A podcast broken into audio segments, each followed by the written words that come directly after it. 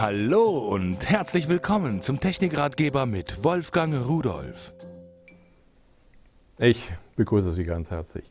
Wir müssen mal über etwas sprechen und zwar über Speicherkarten. Speicherkarten, wir haben sie überall drin und äh, überall werden sie ja auch gebraucht.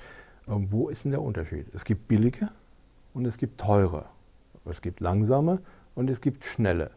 Also direkt kann man erstmal sagen, je schneller die Speicherkarte ist, umso teurer ist sie auch. Warum? Nun, wenn man äh, einen solchen Speicher mal logisch betrachtet, dann sind das alles kleine Töpfchen. Das sind, für jedes Bit ist ein Topf da.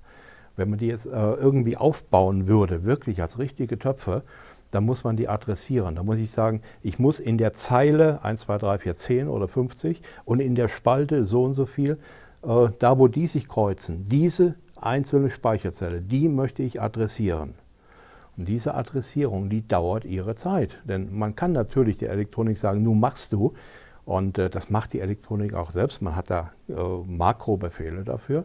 Man muss also nicht jedes Bit einzeln adressieren. Aber die Hardware, die Elektronik, die macht es letztendlich ja doch. Und äh, wenn die Signale jetzt rausgehen, dann dauert es eine gewisse Zeit, bis diese Adressen auch da anliegen.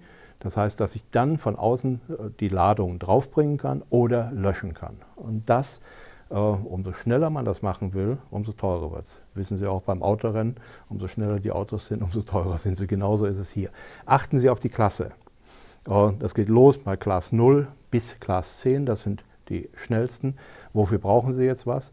Schnelle Fotos, Camcorder, so etwas sollten Sie mal bei den modernen, die richtiges Datenvolumen haben, so auf ungefähr Klasse 6 gehen. Und äh, für eine Kamera, eine schnelle Kamera, können Sie auch in diese Größenordnung gehen. Umso mehr Daten Sie in umso weniger Zeit speichern wollen, umso höher muss die Klasse sein.